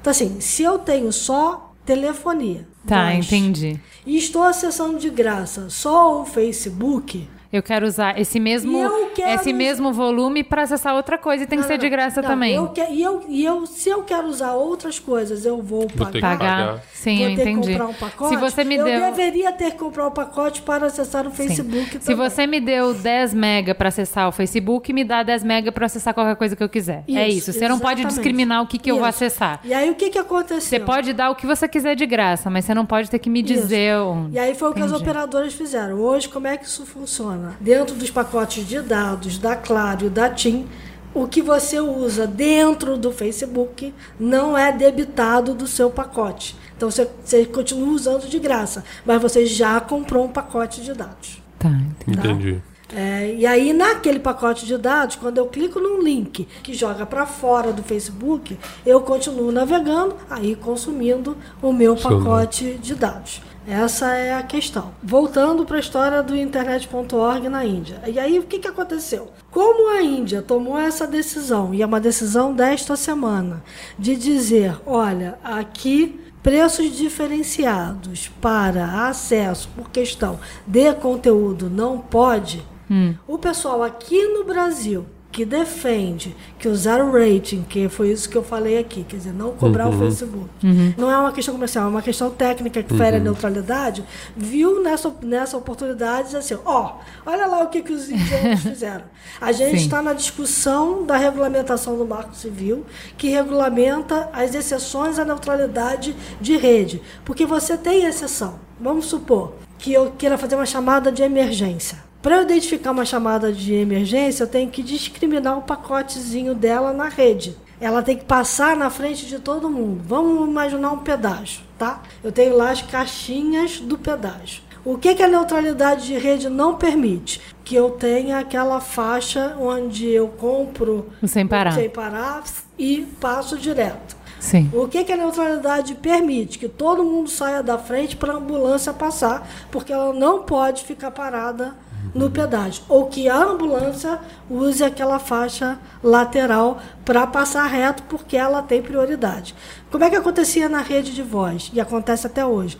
A chamada 190 passa na frente de qualquer outra chamada, porque ela tem que chegar rápida na central de 190. Então, se eu tiver, por exemplo, fazendo 190 aqui e todas as centrais daqui estiverem entupidas de ligações, é ano novo. Tá todo mundo ligando para as famílias. Tá tudo aqui entupido na rede de telefonia. Alguém faz uma chamada 190, ela passa na frente de todo mundo.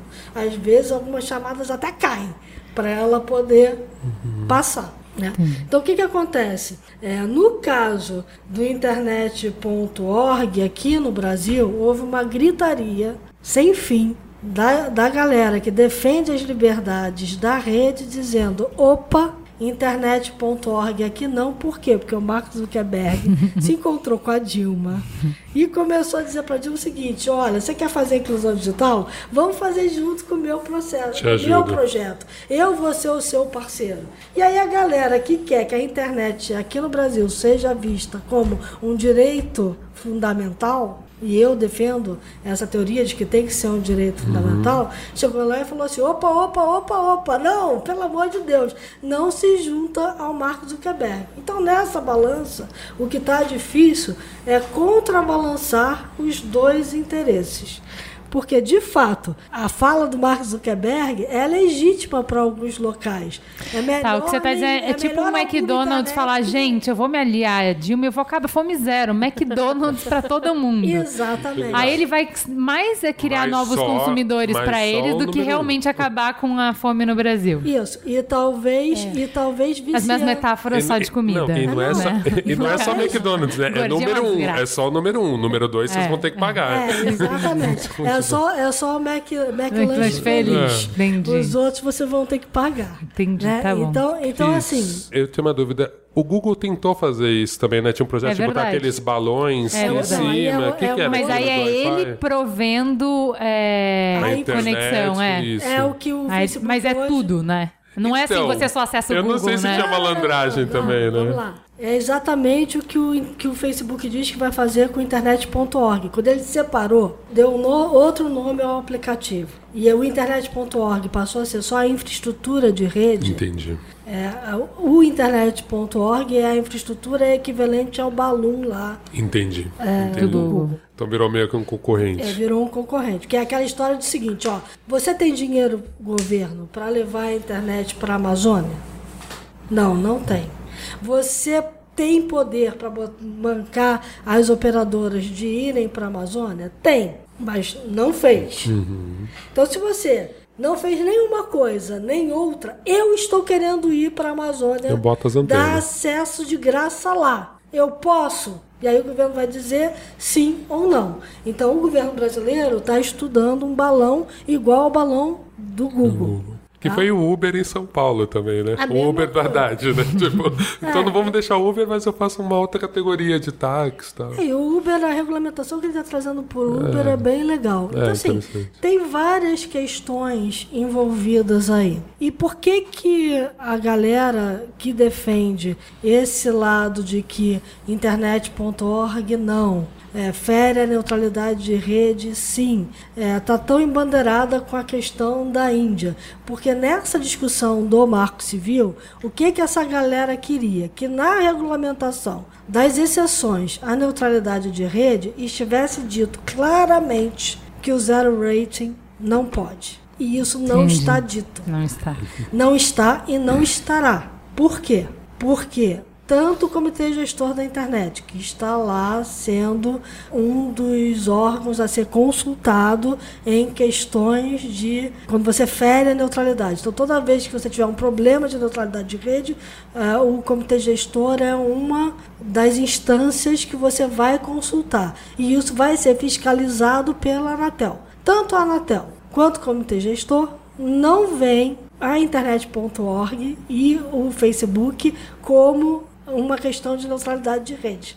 Vem como uma questão concorrencial. Então é assim, se o Facebook está ganhando com isso um impulso enorme e acabando com a concorrência dele, isso é uma questão anticoncorrencial e quem tem que julgar é o Ministério da Justiça com a Secretaria de Defesa do Consumidor e o CAD com questões relativas a direito econômico. Isso é o que está posto no decreto. Que não é uma coisa que não faz sentido Sim, também. sim. Também não, faz, todo sentido. sentido. Teria Então, que ter. Essa Também faz sentido. discussão, hoje, ela está caminhando. Né? E todo mundo que lida com o tema está lá de olho no regulamento. O regulamento está aberto, é bom que se diga isso. O regulamento está disponível numa página do Marco Civil da Internet, do Ministério da Justiça. Qualquer brasileiro pode entrar lá, ver o regulamento, opinar sobre o regulamento e entender quais são as implicações desse regulamento para a sua vida. Que não diz respeito só à neutralidade. Neutralidade é um ponto. Diz respeito também à guarda de log de acesso, Total. que é uma Ah. outra questão. E diz Azul. respeito. Mas isso, isso virou bangu já, né? E diz, Vamos falar a verdade, isso já virou respeito- bangu. é, e diz respeito à proteção de dados pessoais. Que também, né? Mas que tem Mais tudo- ainda, né? Mas que tem tudo a ver com o trabalho nosso aqui, né? Sim, claro. enorme. Tem né? tudo enorme, tem Enorme. super a ver com o trabalho da gente, porque tem super a ver com os dados que você armazena a respeito do seu cliente na internet, as informações que você colhe, como você vai guardar ela, como você vai proteger esse cara de que outros não vão ter acesso ao dado que ele te deu para um determinado fim e não para um outro Total. uso. Então, assim, tudo isso está posto ali. São várias discussões. O que me chama muito a atenção, eu estava vendo antes de chegar aqui um vídeo, porque o Ministério Público Federal aqui no Brasil, ele há pouco tempo, em novembro desse ano, ele emitiu um parecer dizendo que a internet.org fere a neutralidade de rede. Ô, babado! E por que, que ele fez isso? Porque uma das questões colocadas lá é justamente a questão de que o governo vai abrir mão de fazer o que ele deveria fazer, de dar acesso a todo mundo, porque vocês têm essas alternativas para ser usado. Então isso tá, tá assim, todo mundo que defende liberdades na internet, intervozes, é, Partido Pirata, tá todo mundo muito de olho nisso, porque todo mundo quer entender para onde vai. A galera mais técnica do Comitê de Gestor da Internet, eu até peguei uma frase muito legal que diz assim, ó, a definição de neutralidade não é consertar as parcialidades, é dar amplo acesso a todas elas. Então, assim, a neutralidade tem que garantir que eu conheça o contexto. Pegando a discussão aqui. O né? contexto. E não que eu faça um monte de parcialidade e bote todo mundo nos guetos. Bom também. Isso vai ser discutido? Como é que Isso é está em votação? discussão. Quer dizer, na Índia não. Na Índia já rolou, o Marcos Zuckerberg está lá quebrando o pau, já deu um monte de problema, já teve um diretor do Facebook falando um monte de bobagem, o Marcos Zuckerberg tem para a rede social se retratar. Isso. É, já aconteceu de tudo De nessa tudo. história. Mas Ah, tudo bem, porque é um mercado pequeno. Não, tem uma Tá de outra boa. Não, tem Não, quase tem uma outra Tá- questão. tá tem uma outra questão. Tá Quem defende o internet.org lá diz o seguinte: a internet é uma ilusão achar que a internet na Índia já está acessível a todos. O Facebook.org estava dando internet, por exemplo, aos Dalits. Que não interessa ao governo indiano que tem acesso nem a esse pedacinho pequenininho, porque, vamos combinar, aonde essas discussões todas que a gente está conversando aqui estão acontecendo? No Facebook. Onde essa gritaria toda dos direitos estão acontecendo? É na internet como um todo? Não é. Não é no Facebook, de fato. Que Nas legal. redes sociais, quais sejam. Olha que legal. É engraçado, né? Na colonização de vários países da África, como tinham tribos diferentes, é, eles sempre elegiam uma que dava mais privilégio, e aí Isso. quando eles saem é toda essa guerra que a gente vê. Imagina, em tempos modernos, o que, que você faz? Permite que uns tenham acesso à internet e outros não. E divide as pessoas dessa forma. Olha que loucura, né? É outro tipo de segregação Então, aí. assim, na prática, o que está acontecendo? Está se jogando dentro do balde da neutralidade um monte de questões que não tem a ver com neutralidade, mas que talvez a neutralidade resolva, que foi o que aconteceu na Índia. Então, muita gente aqui, e o Demi Getsko lá do Comitê Gestor é um dos que fala isso, assim, não dá para jogar tudo dentro do pote da neutralidade. É forçar uma barra. Por isso foi aquilo que eu te falei. Aí eu, eu concordo com isso.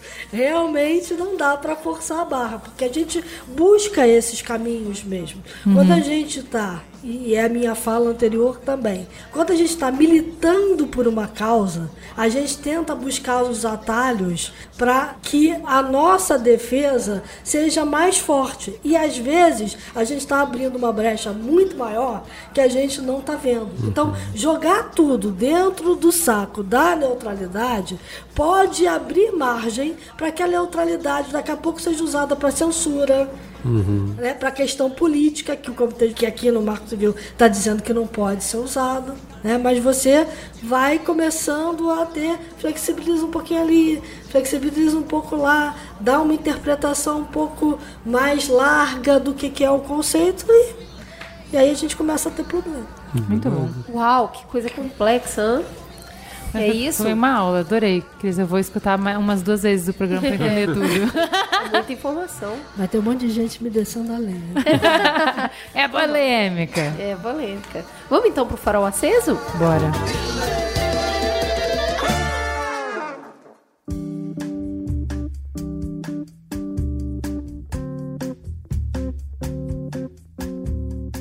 Vamos então para o farol aceso. Vai começar por mim essa semana e infelizmente eu não tenho nada para indicar. Eu realmente não fiz nada, então eu só vou Porque indicar. ela tava na praia, tá, gente? Ela tava pegando sol, ela tava bebendo caipirinha, ela tava nadando, então é isso que ela tem pra indicar. A minha, indica... minha indicação essa semana para vocês é bebam água. Juliana, manda aí. Eu, em compensação, tenho um monte de coisa para indicar. Primeiro, eu assisti o documentário Amy no Netflix. O Hugo até pode me ajudar. Eu fiquei super mexida. Eu achei, primeiro, linda a forma de contar a história, né? Que eles partem de uma declaração dela de que ela só sabia fazer músicas falando sobre a vida dela, então eles usam as letras das músicas para contar a história dela. Tem bastante filme caseiro, né? Isso, Alguém eles pegaram muito o acervo dos próprios amigos, da família dela, e aí você acaba tendo uma visão muito íntima, né? íntima e ao mesmo tempo é engraçada, porque é uma visão quase. Óbvio que tem edição, mas é uma visão não editada, né? Porque você tem imagens tão próximas, ela não tá fazendo carão pro amigo dela que tá gravando ela dormindo. Ela não tá Humaniza, posicionada, né? E justamente esse a- aproxima, tem essa intimidade que aproxima e ao mesmo tempo humaniza. Porque aí, principalmente quando você vai percebendo que ela vai ficando famosa, até o, o tipo das imagens vão mudando, porque aí já tem imagem da imprensa. Sim. Aí o documentarista usa imagens de filmes, de, de outras coisas que saíram dela. Então você vê que até tem esse amadurecimento da imagem. No começo é ingênuo, são os vídeos de, dos amigos, vídeos da família, Super 8 da família quando criança, e depois saiu esse lugar de aconchego, esse quentinho, e começa a vir a visão dos tabloides. É. Então é, isso é muito interessante, essa construção da imagem dela. Eu achei cruel de ver, assim, porque nesses. A gente estava acostumado com a imagem dela já do final. Então você vê ela menininha e vê que, assim. Cara, querendo ou não, a gente acaba se acostumando com a máscara. E aí, quando você vê por trás da máscara, né? Era só uma menina e, e, assim, é, é bem triste. E eu achei muito lindo o Tony Bennett, a participação dele. O que ele, pra mim, a frase que ficou comigo do, do documentário foi a frase que ele falou depois que ela morreu e aquilo, assim, muito doído, assim. Eu achei, não vou estragar a experiência pra quem viu, então, assim, vale muito a pena ver. Outra que eu queria indicar é um podcast que fez discussão sobre aborto para casos de microcefalia. Eles, por que, que eu quero indicar? Porque a gente falou algumas coisas no programa passado, aí depois eu ouvi esse podcast, eles trouxeram uma discussão sobre o quanto legalizar o aborto só para casos de microcefalia acaba esbarrando numa questão de eugenia. Mais ou menos o que a Cris falou. Quando você tá tão ansioso para lutar por uma causa, às vezes você pega atalhos que são muito, muito caros. E eu achei muito bom esse podcast discutindo isso, as polêmicas que eles trouxeram. É o 20 centavos, eu vou colocar na pauta. E a Maratona Oscar, é, eu assisti o The Revenant, Ai, eu não vi. que É uma viagem é, visual, linda, incrível. Então, assim, eu já fui calibrada pra isso. Eu já sabia que não ia ter um roteiro incrível, que não ia ser uma história que ia me pegar e tal. Eu fui pra ver essa- esse show-off de diretor. e National realmente. Geographic. É, National Geographic. né? E não deixa ninguém Pra mim, o Oscar é do urso. É isso, né? então, assim, mas assim, realmente é impressionante. Uma coisa que eu fiquei. Não sei se é porque eu já tava preparada, que eu achei muito interessante, eu ando muito sem paciência com gente que tem preguiça de editar. Que faz filme de três horas porque não sabe editar, sabe? e esse filme especificamente, eu achei que ele levou o tempo que ele tinha que levar. O Merigo saiu irritado da cena. Ah, podia ter cortado isso que eu falei, não. O tempo era uma variável ali. Você acompanha o sofrimento Ele- dele. Exato, é e, e- e você tem que viver tempo, aquele você- tempo. É, e assim, eu achei ele muito bem editado. Ele não é cansativo, ele não é arrastado, na minha opinião, não foi. Entendeu? Então, assim, mas a impressão que eu tenho pra mim é que é um filme completamente descartável. Vi, me entretive, saí da sala, não vai me acompanhar. Não tem nada que aquele filme me tocou. É, Outro- tecnicamente é questionável isso. Não, pra cada um Total, vai ser uma total. coisa, né? Pra mim, É, eu não me toquei em nada. Tecnicamente, a gravação é uma coisa maravilhosa. As imagens são. É, eu acho que ele vai ser um videocase pra muita gente que trabalha com fotografia. Assim, eu, eu não, eu até exato. dei um passo pra trás porque eu falei assim, eu recebi tanto spoiler tecnicamente Sim. que eu falei, ah, deixa passar um pouco, depois eu assisto, porque agora eu já sei do filme inteiro, sabe? Ah, não, mas eu também já sabia antes de entrar, porque a galera faz esse favor, né? O outro que eu assisti na sequência, fez sanduíche, foi o quarto de Jack. Que eu achei também um filme bem envolvente, você passa essa- a- o tempo, mas também pra mim, assim, não, não me marcou, não foi marcante. Assisti o Steve Jobs, que eu achei muito bom, porém, o que que eu acho? A verborragia do Aaron Sorkin,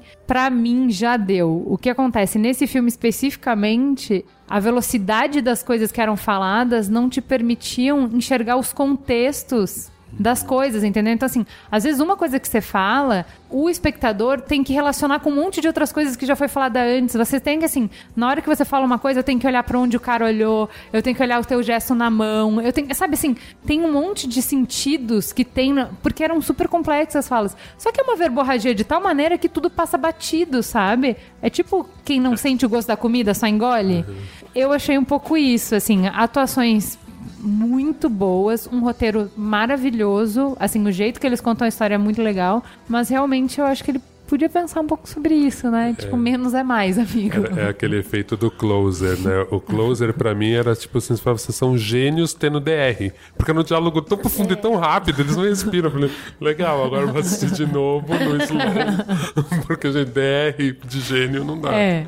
É, e assim, ele sempre foi assim e tal. No Newsroom ele faz isso. E o Merigo me criticou porque ele falou assim: Ah, mas no Newsroom ele faz isso e você não se incomoda. Mas tem humor, e não é uma história real também. Não, e não é só isso. Numa série, você tem um tempão pra pegar contexto. Então eu sei quem você é e por que, que você falou o que você falou, não sei o quê. Se eu não pegar num capítulo, eu pego no outro, ou depois no outro. No filme você só tem aquele tempo, então não dá pra fazer desse jeito, na minha opinião leiga, que não interessa, ninguém perguntou. Mas enfim, é- é- essas são as minhas dicas. Vamos lá, Olga? Vamos- Nossa, eu lembrei de uma rapidinho. é, só falando de filme, um filme que a gente tem que todo mundo tem que assistir é o Boi Neon. Eu fiquei Ai, eu tô louca pra ver. Gente, que filme. Assim, tem todo esse. Eu acho que até de roteiro eu não acho ele tão genial. Mas ele tem um desbunde nas imagens e as imagens te levam a questionamentos. Eu não posso ficar dando spoiler, eu não vou poder descrever as imagens porque a maioria é spoiler. Mas assim, é esse filme que te pega pela estética, ele te segura pela estética e depois você sai com aquelas imagens na cabeça e aquelas imagens vão gerar discussão. Eu saí, fiquei discutindo com a minha esposa horas, assim, por causa de uma cena em específico. e foi muito louco. A força da imagem. Aí voltamos para aquele assunto que a gente estava discutindo no começo. Tá certo, vou Agora colocar vai- aqui também, Boi Neon. Isso. Aí agora tem um site que chama Music Non Stop, da Cláudia Seff. É um site de música eletrônica. Mas ele tem uma discussão que agora até a Cris ajudou a cunhar o termo, que ele tem um pouco essa discussão do... Ele tem mais toques, as matérias são grandes. A, a Cláudia Seff, ela consegue fazer uma matéria, por exemplo, com um DJ, que era o cara que nos anos 80 trazia os discos pro Brasil. Ela faz uma matéria com mais que 2 mil toques. E ainda faz um vídeo, sabe? Acho que a gente falta um pouco, assim. Tem gente que quer se aprofundar na discussão. E a maioria dos portais grandes, principalmente tratando de cultura, cada vez mais você lê um release, um videozinho, aquela coisa de lista, né? 10 motivos pra você ver não sei o quê. E aí quando você vê, você fala assim, cara, tipo, tá, mas eu quero debater. Aí você sai do negócio, você não sabe com quem falar, né? Porque os reviews são muito curtos. E aí eu tô gostando muito do Music, não é que é tudo gigante, não, mas tem muita coisa com profundidade de uma coisa que é de nicho, que é considerado fútil, ai, música eletrônica, ai, tudo igual, putz, putz. Não, ela trata com respeito, que é tão legal. Tipo, acho que mesmo quem não se interessa por música eletrônica, eu não sou um profundo conhecedor, pelo respeito que você vê que é tratado aquilo, você, se aproxima, assim. O outro é o Chelsea Does. Vamos lá, fazer aquele jabá pro Netflix. Um dia eles vão pagar a gente, né? Um dia Um eles têm dia, que pagar um aqui, né? É uma série de uma comediante americana que ela faz documentários de uma hora sobre vários temas. Ela fala sobre racismo, que aliás é bem interessante, sobre casamento, que não é interessante. Você pode ler o primeiro, ver o primeiro depois, é o mais chatinho, mas é legal, tem coisas interessantes ali sim. Sobre drogas. E eu não me lembro. Ah, e sobre o Vale do Silício, que aliás é bem legal também. O que é legal é que ela se porta. é, Meu, ela é uma comediante de 40 anos, mulher branca, americana, com uma língua muito afiada. E é legal que ela se bota no papel de ignorante e eu quero entender isso. E aí o roteiro é muito bem construído, porque bota ela em situações, assim, ela tá numa mesa discutindo racismo, ela tá com uma mesa com representante do movimento indígena americano, movimento negro, de todos, tipo dos asiáticos. E ela se bota em situações que você fala assim, gente, só americano consegue discutir isso sem dar uma facada no outro. E ela consegue sair de alguma forma e trazer luz. E, e o que é legal é que é humano, sabe? Ela não é uma gênia. Em vários momentos você fica com raiva dela, muita raiva dela. Outros momentos você entende, mas rola um carisma ali. E pra mim, que me interessa, que faço documentário, tem um sabor especial de entender esse tempo. Ele é super rápido, ele tem essa coisa da, da internet, precisa de ser uma hora. Ele é muito picotado, vai pra lá, vai pra lá. Mas você não sai com essa sensação de tipo, ah, eu queria ver mais, ou tipo, ah, foi um resumo. Então tem alguma química ali que eu não entendi, porque ela consegue mostrar todos os lados em pouco tempo, assim. E o último é um javazão pra mim. É. Tá certo. Eu fiz uma sériezinha pra, pra Red Bull, tá dentro do site deles. A Cris vai botar o link. É uma série que eu tinha escrito junto com o Hugo da Fine. A gente tinha feito pensando nos imigrantes, nos músicos imigrantes que moram em São Paulo. É, foi- teve uma série de vídeos de, de ações da Red Bull pro aniversário de São Paulo. E a gente pensou nisso, assim, meu, como vivem esses músicos que moram aqui, como eles Que produzem. escolheram aqui, Que es- né? Principalmente que escolheram São Paulo, sabe? E aí tem depoimentos muito legais, assim. É bem como, legal mesmo. como, como a gente muitas vezes, né, sempre tem uma visão negativa. Como um bom paulistano que sou, eu sempre É. falo mal da minha cidade. então é muito legal eu ouvir gente de fora falando bem e trazendo Vários esses pontos. sotaques, né? Justamente. Vários olhares diferentes. É bem legal a série. Cris Eluca, o que, que você manda pra gente? Então, eu tô na maratona Oscar também. Ai, que raiva de vocês. Quanto É, tempo, assim, gente? é. Spotlight é uma aula de jornalismo. Acho que, apesar de. Mesmo quem não é jornalista deve ver, é, até pelo exercício que é você entender como a notícia acontece, como é que é a construção da busca de uma determinada informação e como você às vezes tem que ir contra o seu próprio instinto é, de proteção. Porque é isso que acontece no filme, né? Eu- se eu falar mais, eu vou dar spoiler também. Então, Não, é, mas é legal também de você ver como a notícia não acontece. Também. Né? Porque várias vezes o editor fala não, não, ainda não, ainda não, ainda não, ainda ainda não, não, não tá ainda não, pronto, não tá pronto. O cara fala, não, mas eu já tenho isso, isso, isso. Ele fala, se você der assim, basta uma pessoa contestar assado e você matou você a matéria. a história, exatamente. Eu achei gênio, porque é justamente o que a gente não tem hoje, né? Então, eu acho o, o- o- como uma história não sai, eu achei. É, quanto você precisa amadurecer e buscar outras fontes de informação para construir algo que é incontestável. E o tema da reportagem em si é um tema muito delicado, que é a questão de pedofilia na igreja. Né? Então, é muito importante ver por várias questões. E eu fiquei assim, eu saí emocionada, saí chorando do filme, porque bateu lá no fundo, sabe? lá no fundinho do coração. Já tinha acontecido isso comigo com todos os homens do presidente. É mais ou menos o mesmo calibre. É, e outro que eu vi também, eu gosto das histórias densas, foi o filme Trumbull, A Lista Negra, é, que conta a história de um diretor de Hollywood que nos anos 40, 1947, entra na lista negra de diretores americanos acusados ah, de comunista e de estar querendo implantar o ideário comunista é, nos Estados Unidos, e aí há todo um movimento de defesa dentro dos estúdios por aquilo que eles imaginam que sejam os valores americanos, né? E ele, mesmo caçado, ele volta a escrever roteiros ganha dois Oscars sem ter o nome dele nos roteiros. e aí e, e, e, dois Oscars que com filmes que o público americano se vê retratado nos filmes. Então ele consegue dar a volta por cima é, no final. E eu não vou contar mais também, senão é. Aí rola spoiler. É isso, Mas então. É muito bom. Temos um programa, temos mais um Mamilos. Obrigada a você que esteve conosco até esse momento. E comentem. Comentem, comentem, comentem, comentem. Não nos deixem falando sozinhos, não nos deixem falando com as paredes. Isso é uma música. Vamos lá, então. Beijo. Obrigada. Boa noite. Tchau, Obrigada, galera. galera.